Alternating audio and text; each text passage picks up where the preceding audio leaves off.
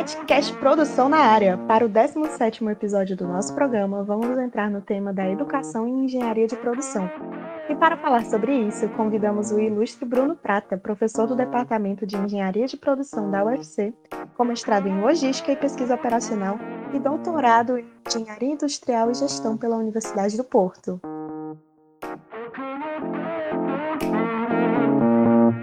Oi, professor Bruno, seja bem-vindo, tudo bem? Primeiramente, a gente gostaria de agradecer a sua disponibilidade em estar aqui. E para começarmos, você pode falar um pouco sobre a sua trajetória, desde a faculdade até os dias de hoje? É, olá a todas e a todos, né? Boa tarde, bom dia, boa noite, dependendo do horário que estiver escutando, né? É uma satisfação estar conversando é, com os alunos aqui da Engenharia de Produção. Agradeço aí ao PET Produção aí pelo convite e estou aqui à disposição para é, colaborar com vocês nessa atividade tão importante. No que se refere à minha trajetória, é, eu fiz é, a Escola Técnica Federal do Ceará, embora seja antes da, da universidade, mas eu tenho um grande carinho pela Escola Técnica, que depois se transformou em Cefet e hoje é o IFCE. Então eu fiz a Escola Técnica e foi na Escola Técnica que eu percebi que eu iria é, cursar Engenharia. Né? É, eu fiz Engenharia Civil na Universidade Federal do Ceará, é, durante a, essa graduação, conforme depois nós vamos conversar né, ao longo dessa, dessa, dessa conversa aqui informal, que eu fui descobrindo né, essa universidade, essa universidade esplêndida que é a UFC, que a cada dia que eu estou aqui, a, a, eu comecei a estudar na UFC em 2000, se não me engano, 2001, então eu estou aqui já há 20 anos e cada dia eu conheço é, novas facetas dessa universidade, que ela é ela é, é maravilhosa. Né? Então foi na UFC que eu me descobri, descobri a minha vocação, é, descobri o que eu queria né? ser quando crescesse, como se diz assim. Aí eu terminei o curso de engenharia civil, fiz o mestrado em logística e pesquisa operacional também na UFC. É, como eu fiz a, a, graduação na área de engenharia civil, na pós-graduação em engenharia de produção, e não havia assim, um doutoramento em engenharia de produção aqui no Ceará, na área que eu queria também não tinha nem no, é, no, no, Nordeste, no Norte. Aí eu fui fazer meu doutorado em engenharia industrial, que na verdade é a nossa engenharia de produção, na Universidade do Porto, em Portugal. E foi uma experiência muito boa para mim, é, conhecer a engenharia de produção em, em outro continente, outro país. Foi uma bagagem muito importante para mim ter feito doutorado na, na Faculdade de Engenharia da Universidade do Porto. Eu regressei ao Brasil, eu fui professor da Unifor é, durante um pouco mais de um ano é, depois, é, em 2009 2010, 2010 2011 eu fui professor do IFCE, antigo Cefet, antiga Escola Técnica. Fiquei lá pouco mais de um ano e meio e desde 2011 eu sou professor da UFC. Né? Também tive a oportunidade de ser professor visitante na Universidade dos Andes, em Bogotá, na Colômbia é no departamento de engenharia de produção também, foi uma experiência muito positiva. E eu tive eh, também a oportunidade de fazer uma, uma, uma licença de capacitação e posteriormente um pós-doutorado em engenharia de produção na Universidade de Sevilha, na Espanha. Né? Então tive a oportunidade é, de conhecer é, várias, é, vários prismas diferentes, né? em países diferentes, né? em continentes diferentes. Isso para mim foi muito positivo, né? Tanto a questão da investigação como do ensino, que eu observei várias, várias características nesses locais onde eu estive, né? Então, professor, como surgiu essa vocação para a área da educação? O senhor falou um pouco aí que foi introduzido na UFC, mas como foi que o senhor se descobriu planejando disciplinas, lecionando, avaliando e impulsionando os, os alunos? Foi algo que o senhor sempre almejou? Não, eu, eu nunca havia almejado, nunca vi, havia vislumbrado essa possibilidade. É, o meu avô foi professor da universidade, da, da, da escola de agronomia. É, eu não, conheci o meu avô, ele faleceu antes de eu nascer, mas eu nunca tive é, nenhum espelho familiar, nenhum, nenhum sonho em ser professor universitário. Quando eu entrei na universidade, eu tinha uma uma visão completamente diferente. Né? Eu trabalhava muito no mercado, na área de construção civil, em escritórios assim de arquitetura. Eu trabalhava conciliando o meu curso.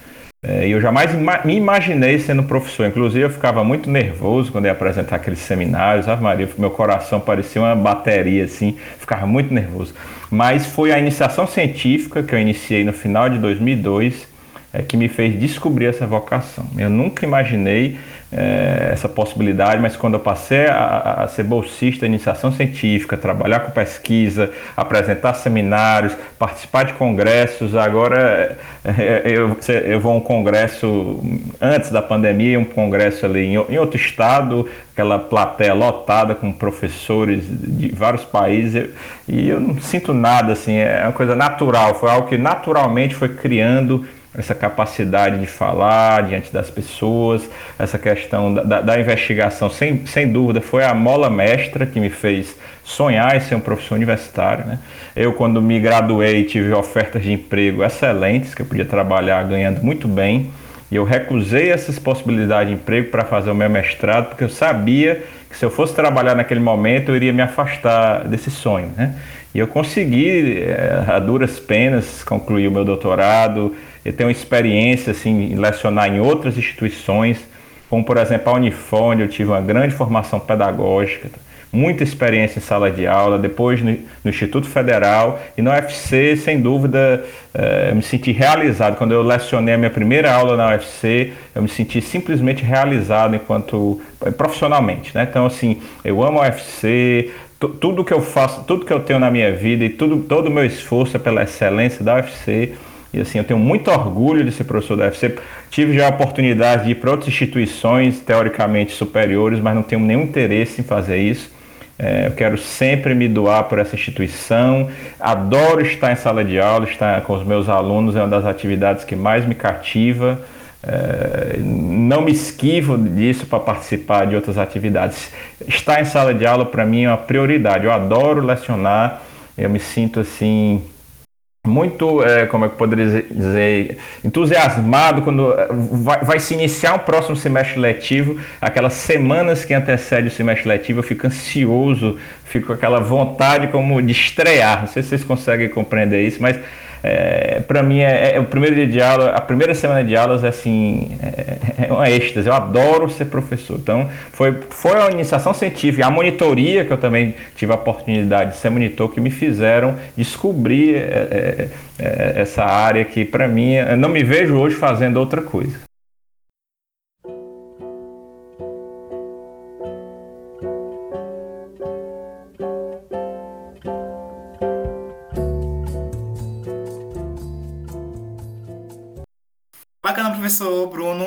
Interessante ver aí sua paixão, né, seu apreço pela sala de aula, pelo ensino, isso é muito gratificante. E eu queria saber de você, o que é ser realmente um professor universitário? Você já até introduziu para a gente, né? quais são as outras funções que os professores têm além de ensinar, além do ensino?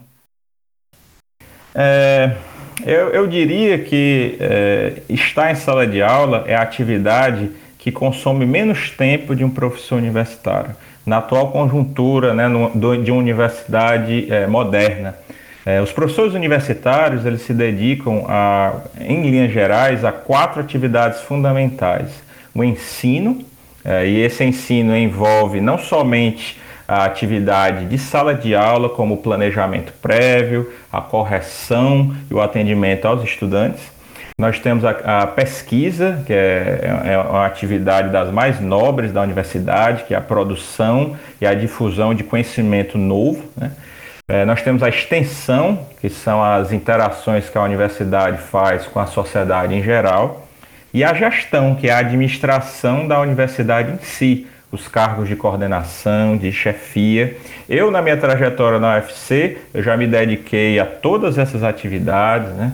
é, leciono todos os semestres, seja na graduação, seja na pós-graduação, que tem outras características. Né?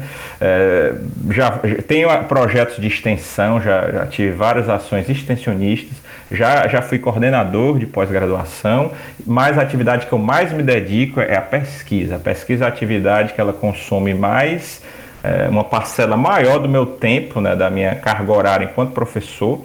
É, e ser um professor universitário é isso, é você coexistir nessas quatro atividades, né? É importante você participar de todas essas atividades, não é, não é, não é correto você se concentrar apenas em uma, embora muitas vezes é, nós nos, naturalmente nos especializemos em algumas dessas áreas. Né? Ser professor universitário é, numa universidade como a UFC é isso, é participar de várias atividades diferentes E alguns é, têm preferências naturais por uma ou outra, né? mas todos têm que, em, em, em síntese, né? todos deve, devem desenvolver essas quatro atividades. Né?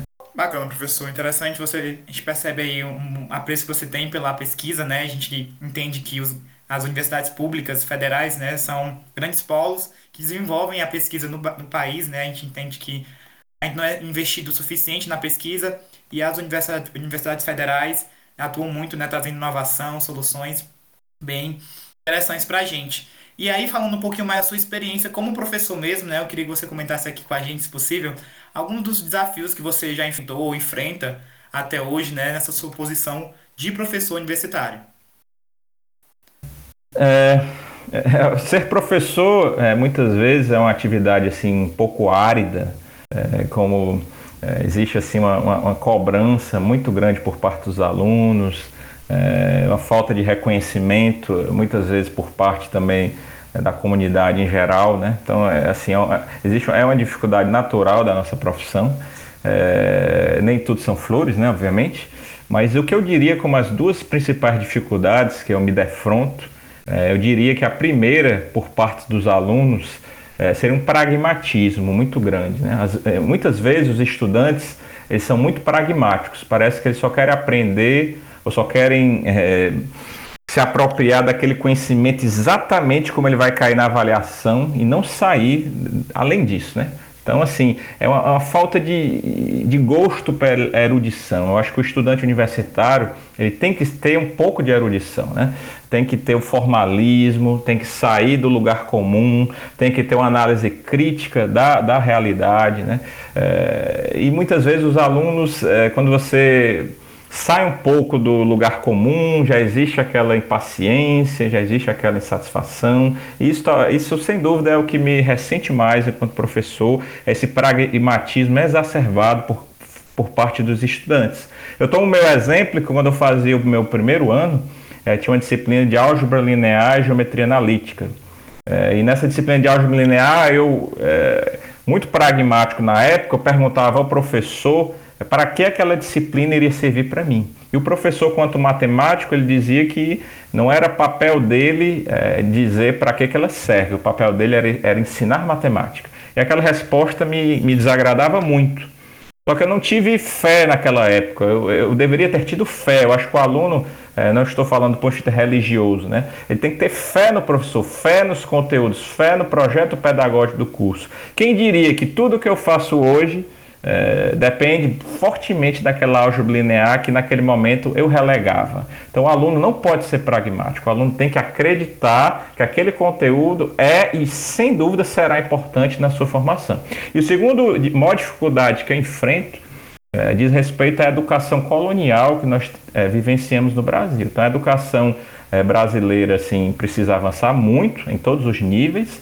É, essa educação colonial é, eu definiria vagamente como essa, essa, é, é, a visão de várias verdades cristalizadas sobre a nossa realidade atual, né, sobre o papel do, do, do, Brasil a nível global, né, e essa educação colonial atrelada com essa mídia corporativa que nós temos, jornais, telejornais, revistas e redes sociais, blogs, essa mídia corporativa é, horrorosa que, que é veiculada no Brasil e em muitos outros países, né, sem, sem uma democratização dessa comunicação social, fazem com que os alunos, com diversos temas tabus são abordados em sala de aula, existe assim um ambiente assim um pouco estranho, né? Temas que seriam questões naturais, seriam questões intuitivas, é, por causa dessas, é, dessas inverdades cristalizadas por essa educação colonial, se tornam temas assim extremamente é, não palatáveis. Então, na minha, na minha visão, na minha experiência particular, essas seriam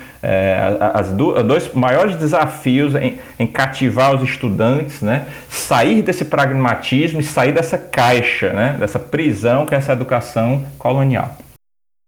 Massa, professor, que bom ver a sua visão de educação.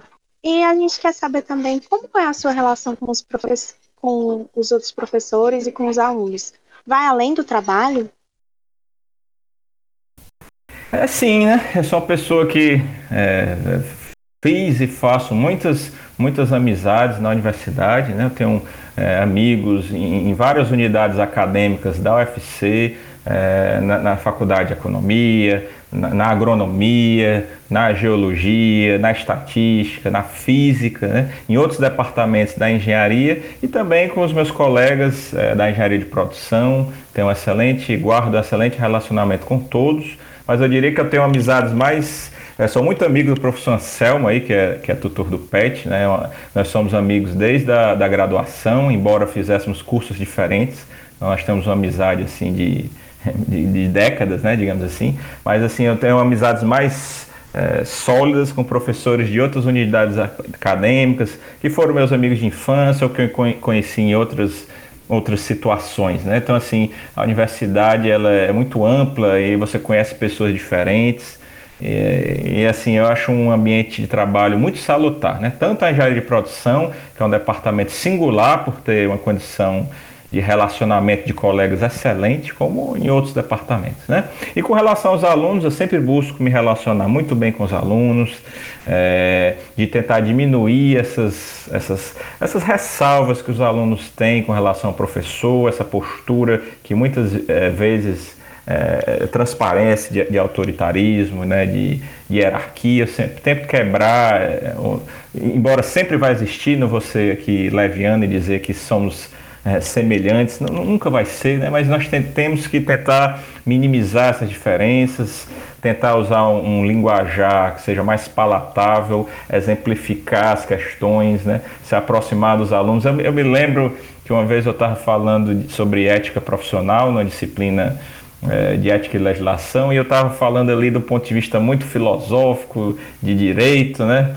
Aí os alunos não concordavam comigo, eu, eu usei uma metáfora de uma partida de futebol, é, que eu sou torcedor fanático do Fortaleza, disse que se o Fortaleza estiver jogando na, com Boca Juniors, e se tem um exemplo lá de eu, e os alunos ali eu percebi que quando eu citei esse exemplo eles assimilaram assim muito melhor. Então assim tem que ter essa erudição, né? Tem que ter o complexo, tem que ter o formal, mas em contrapartida é, é, é essa exemplificação, falar uma linguagem que o aluno compreende, isso aí é fundamental. Para finalizar esse tópico, no que se refere aos meus orientandos, eu oriento muito poucos alunos, né? Infelizmente na engenharia de produção, minha área é uma questão é, da nossa cultura aqui na UFC. Minha área, que é de pesquisa operacional, é muito pouco é, é, solicitada pelos estudantes, mas os poucos alunos que eu orientei, eu formei assim, alguns pupilos, né? alunos que eu formei mesmo, peguei ali da iniciação científica, graduação, é, estão fazendo mestrado, alguns já terminaram o doutorado, e com esses meus pupilos eu tenho um excelente relacionamento até hoje. Né? Há mais de 10 anos e eu vejo essas pessoas formadas, essas pessoas muito melhores do que eu, né? É, isso para mim é o que eu acho mais cativante, é você pegar aquele aluno, né? É, não ter nenhuma ressalva, é tentar transmitir a sua experiência, é, transmitir é, os atalhos, passar os caminhos, né, as possibilidades para que o aluno por si só é, consiga achar suas próprias saídas e ele, ele suplantar, né? Quando o, o pupilo ele su, suplanta o mestre, né? O bom mestre vai se sentir realizado. Eu vejo meus alunos que hoje são melhores do que eu, do que eu fui, do que eu sou. E isso me deixa assim é, encantado. Quando isso acontece, eu me sinto assim muito feliz, né? Que bom, professor. Tão bom torcer por Fortaleza. professor. Com certeza. como... Professor, e como foi esse baque da pandemia na, na área educacional? Os professores tiveram que se reinventar, mudar muitos métodos. E como foi fazer isso para o senhor? É, no meu caso particular, eu, é, 2020 e início de 2021, eu estava afastado para um pós-doutorado, né, na Universidade de Sevilha, na Espanha. Eu só voltei a, a, a lecionar em fevereiro, né? Quando findou o meu afastamento, eu retornei para o meu efetivo exercício. Então, assim, de certa modo, eu não peguei é, muitas etapas é, dessa situação é, que ela é indesejável, né? A pandemia, na minha opinião, ela apenas acelerou, é, num curto espaço de tempo, um processo que já estava em curso. Então, a própria UFC, por exemplo, já, já oferece algumas décadas, alguns anos, né? É, cursos na, na, em modalidades semipresenciais. Né? Cursos esses que têm o mesmo, o, o, diploma tem o mesmo direito dos cursos presenciais. Em faculdades privadas já existem especializações, há muitos anos, até no mercado aqui cearense já existe há muito tempo, né? É, então, assim, existe essa necessidade, essa, essa, esse anseio, né, por parte é, da, da, da, das, da, iniciativa privada em, em geral, no que se refere ao ensino, de, de usar essas tecnologias por vários motivos. Né? Então, a pandemia ela acelerou é, esse processo num curto espaço de tempo e o que aconteceu não, não, não é, de forma abrupta, né? Eu, na minha opinião, a UFC não, não se planejou como deveria para enfrentar essa nova realidade. Até o momento não, não teve, um, na minha opinião, um planejamento efetivo nesse sentido. E foi feito tudo sem uma estrutura maior. Né? Um curso que é semipresencial é, ou virtual, ele tem características é, intrínsecas, infraestruturas, capacitações, é, tanto a, os conteúdos são apresentados de outra forma e nós simplesmente tentarmos simular uma aula presencial num ambiente remoto, isso é isso não existe, não existe, tá certo? Então, assim, é, na minha opinião, é, a situação atual é, ela é indesejável. É, a qualidade do ensino tem decaído bastante, mas isso é necessário. Existe um problema real, né? um problema sanitário, existe. Não estamos aqui dizendo que isso não é necessário fazer isso, é necessário sim por um motivo de uma contingência, mas não é o ideal na minha opinião. Então, eu acho que, na minha experiência, a partir de fevereiro, que eu voltei a lecionar, eh, eu tenho visto que o rendimento é muito, muito aquém do que poderia ser com as aulas presenciais, isso eu não tenho a menor dúvida. Sinto os alunos muito desestimulados, né, porque estão com diversas é, dificuldades que vão além daquele ambiente virtual de sala de aula. E não existem as condições necessárias, tanto para nós professores, né, por exemplo, né, que eu tive que investir em mobília na minha própria casa, internet, computadores, coisas que eu tive que comprar do, do meu bolso, né? É, pagar energia, muitos custos, assim, aumento muito grande assim, nos custos que foram transferidos para o trabalhador. É, não é o ideal, ainda assim não tem as condições ideais para trabalhar e os alunos não têm as condições ideais né, para assistir essas aulas em termos de infraestrutura, pessoas que assistem num celular com um chip é, de uma operadora, é, sem hardware, sem a internet de, de, de, uma melhor qualidade, sem as bibliotecas, né, o acesso aos livros, é, a, a xerox com as notas de aulas e principalmente ao convívio com os colegas, que eu vejo que é o convívio com os colegas um dos, e com o professor que faz com que a aprendizagem salte é, haja um salto, nem todo mundo é autodidata, né? então conviver com o professor e com os colegas acelera muito o processo de aprendizagem. Então, professor, a gente que é aluno também, a gente entende esse lado. A gente está vendo como é difícil também é, se manter engajado nos projetos, se manter é, atento nas aulas. E aí eu queria saber de você, né, você meio que já introduziu para a gente, mas esses recursos, né, que essas adaptações que foram feitas agora, elas vieram para ficar. Né? E como é que você espera é, esse período pós-pandemia, né, quando a gente retornar às aulas presenciais direitinho, como é que você entende que se vai se dar a educação tanto na universidade como, enfim, em geral?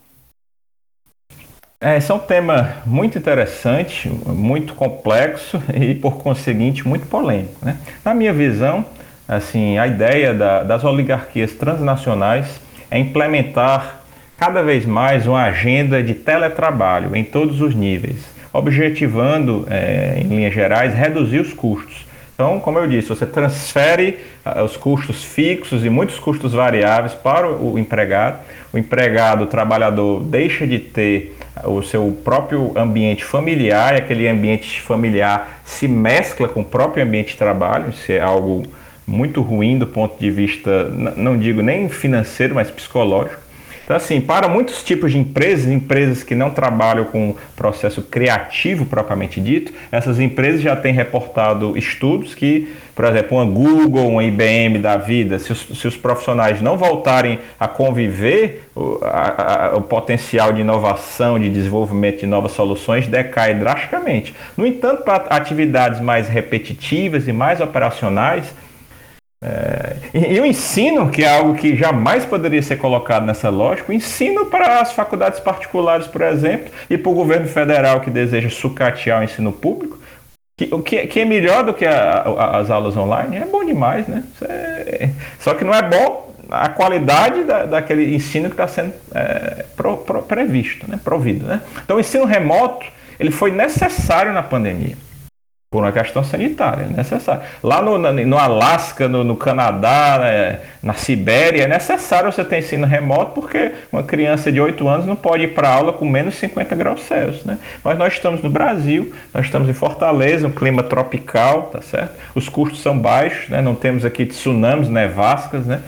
Em se transpondo a questão sanitária, em nós tem, tenha, caso nós tenhamos no curto prazo as condições necessárias para que isso aconteça, esse retorno presencial, que condições seriam essas?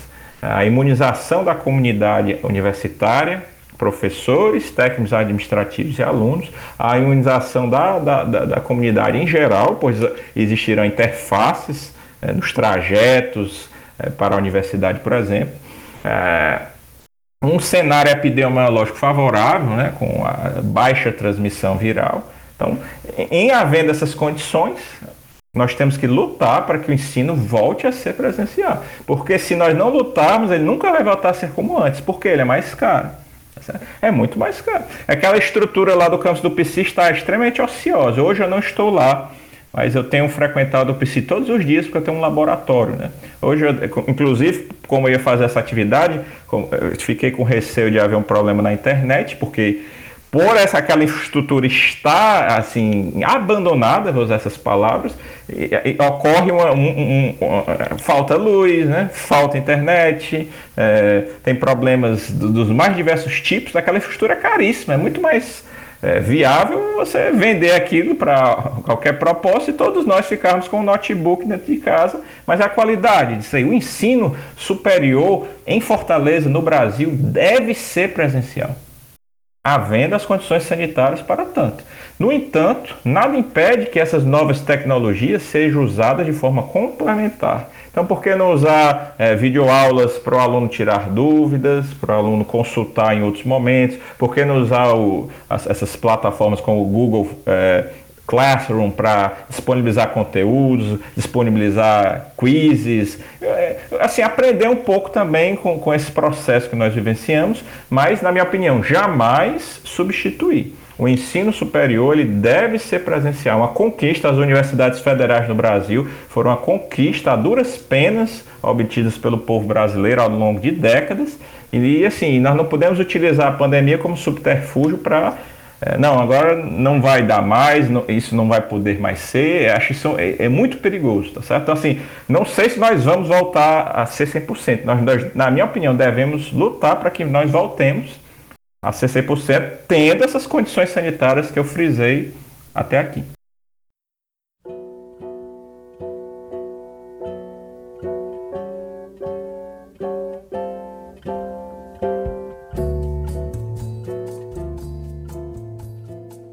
Bacana, professor. Muito interessante ver aí a sua visão né, sobre o ensino remoto.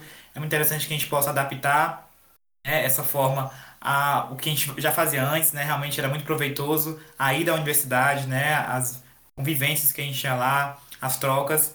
E aí, já passando para as considerações finais, né? Finalizando aqui nosso ponto de hoje, eu queria que você desse algumas dicas, né? Para as pessoas que se interessam pela, pelo ensino, né? Se interessam em lecionar, quais são as capacitações, o que, essas pessoas têm que buscar, né? Sei lá, habilidades ou então experiências. É, eu, eu, eu, eu, penso né, que quem se interessa em ser professor é, deve buscar a iniciação à docência, a monitoria e a iniciação científica.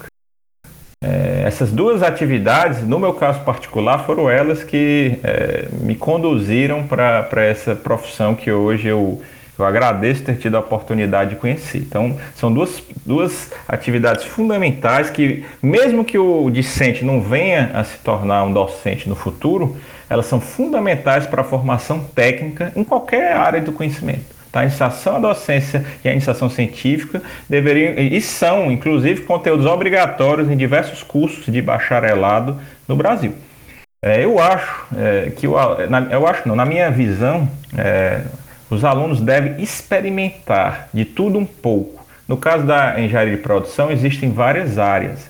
É, o que eu vejo é que os alunos muitas vezes é, buscam se especializar prematuramente no campo de assunto um determinado campo do conhecimento. Por exemplo, uma vez eu tive um aluno dos primeiros semestres da, da engenharia ambiental e ele, ele, já disse assim: não, meu desejo, eu quero é, tratar é, esgoto petrolífero com algas cianofíceas azuis. Ele, ele falou assim um termo tão específico esgotos petrolíferos com algas cianofíceas. Então, assim, não, você não pode, nada impede que você no futuro faça isso da sua carreira mas você, todo aluno de engenharia deve ter uma formação, formação sólida em todas as áreas daquela engenharia, porque a engenheiro e o engenheiro vão ter responsabilidades técnicas é, por meio do CRE. Então já aconteceu de eu trabalhar em outra instituição e tinha uma disciplina lá de topografia que a professora tinha aquela tinha a capacidade técnica de ministrar aquela disciplina, mas dizia que não se sentia confortável.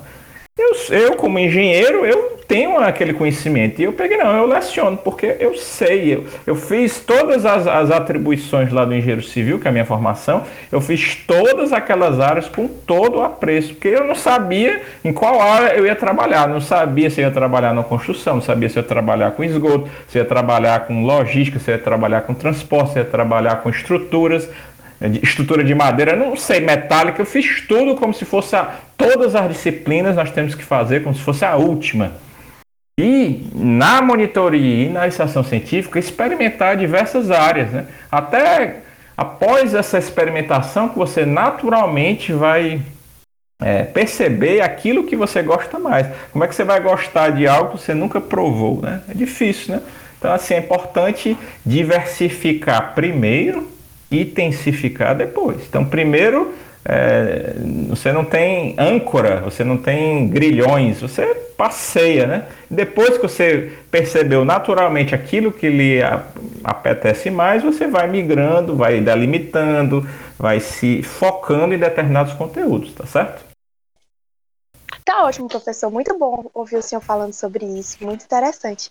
E a gente quer saber do senhor quais as leituras que o senhor recomenda para nós desenvolvermos as capacidades necessárias para sermos um bom profissional da educação. Tem algum livro, tem algum livro que o senhor recomenda, algum autor que o senhor costuma ler? Eu, eu, eu me aprecio muito a leitura. É Antes de recomendar autores ou livros propriamente ditos, eu acho que o estudante eh, de engenharia em geral tem uma dificuldade com a escrita, e essa dificuldade com a escrita é um reflexo da, da falta de leitura, da falta ou da deficiência da leitura. Então, ler é fundamental. É, se os alunos e as alunas lerem mais sobre qualquer assunto, é, eles vão ser engenheiros e engenheiros melhores. Então, lê literatura, lê sobre história, lê sobre política, lê sobre biologia, lê sobre gastronomia, lê sobre cultura, lê sobre filosofia, sobre qualquer assunto, isso é, é fundamental. E buscar assuntos que sejam interessantes, assuntos que vão é, prover uma visão crítica né, é, sobre os processos, é, sobre a sociedade, isso aí é, é, fundamental. Por isso, a questão da política, da economia, eu acho que são é, conteúdos que é, são muito importantes de qualquer forma. Né? eu acho que os alunos de engenharia deveriam ler dois livros no primeiro semestre. Né? Um deles é O Poder dos Trópicos, que é de um físico chamado Bautista Vidal, Nesse livro ele vai falar sobre a questão energética no Brasil. Esse livro é excelente. Eu me lembro que eu li esse, esse livro no quinto semestre e esse livro foi um divisor de águas. Na, na, eu, eu, poderia dizer que foi, minha formação na engenharia foi antes e depois de eu ter lido esse livro. Ele fala de vários assuntos, várias questões de sobre como, como compreender o Brasil eu vejo que muitas vezes eh, essa universidade que nós temos não está centrada nos problemas do Brasil, na realidade brasileira. Muitas vezes nós estamos acastelados numa torre de marfim e não botamos o pé no chão, não conhecemos as questões reais que são relevantes para o Brasil. Esse livro, O Poder dos Trópicos, ele apresenta de uma forma assim é muito interessante essa problemática, essa necessidade é, da engenharia é, no Brasil em todos os níveis. Né? Então, esse livro é uma, uma, forte recomendação. E outro livro que, que todo estudante de engenharia deveria ler no primeiro semestre é primeiro ler Darcy Ribeiro, que é um grande antropólogo brasileiro, um dos maiores intelectuais que o Brasil já produziu e, na minha opinião, é um, praticamente um desconhecido esses, esses filósofos e historiadores aí modernos que estão na moda, né? São assim, é, na minha opinião, pseudo-intelectuais, muitas vezes é, deploráveis aqueles conteúdos, mas estão aí na moda, não vou citar nomes, né? Mas Darcy Ribeiro, esse gigante produzido por um país como o nosso, e ele é ignorado. Então tem um livro, é, qualquer livro do Darcy Ribeiro é leitura obrigatória, assim, mas é a universidade necessária. Esse livro a universidade necessária eu demorei muitos anos para descobrir a existência desse livro, recentemente que eu descobri, e esse livro é espetacular. É, em, em complementação àquilo que consta no Poder dos Trópicos, a Universidade Necessária, esses dois livros seriam dois pilares que ali em disciplinas introdutórias de engenharia, os alunos deveriam ler esses livros para entender o papel da universidade, da engenharia, para a construção de, de, um, de um país soberano, que no caso seria o Brasil. Né? Indo assim para um, uma pauta assim, mais lúdica, mais, é, é, mais assim, não tão polêmica, dizer, não tão, tão enfática, né? Me aprecia muito ler, tem um autor estadunidense que se chama Noam Chomsky, eu já li vários livros dele sobre política, são livros muito interessantes. E eu gosto muito de ler é, também livros sobre economia, que eu acho que é uma área assim fantástica que permite abrir muito nossos horizontes. E me aprecia muito a, a literatura latino-americana, né? autores assim do Brasil, da Argentina, do Uruguai, do Chile, do México. Gosto muito desse tipo de. E em especial Eduardo Galeano. Eduardo Galeano é um autor uruguaio que eu gosto muito, acho que eu já li quase todos os livros dele. E para finalizar, o livro As Veias Abertas da América Latina seria o terceiro livro que deveria ser lido por todos os estudantes é, de introdução à engenharia. Né? O Poder dos Trópicos, a Universidade Necessária e As Veias Abertas da América Latina. Esses três livros eu acho que é, contribuiriam muito para a formação de engenheiras e engenheiros melhores para construir um, um, país que é o país que o povo precisa. Né? Então, por hoje é só, pessoal. É com muita satisfação que a gente vai finalizando o episódio de hoje na presença do professor Bruno Prata, que trouxe percepções muito interessantes né, sobre a área de educação na engenharia de produção para os interessados dessa área. E a gente agradece a sua presença e até uma próxima. É, agradeço uma vez mais pelo convite, pela oportunidade. É, para mim é gratificante sempre interagir com os estudantes em geral, mesmo que de forma remota. É, parabenizo, congratulo aí o PET é, PROD é, e o tutor pela iniciativa de produzir esses conteúdos. E eu estou sempre à disposição aí dos petianos para colaborar com o que for necessário é, para a melhoria aí do nosso curso, é, da nossa universidade. Muito obrigado e até breve.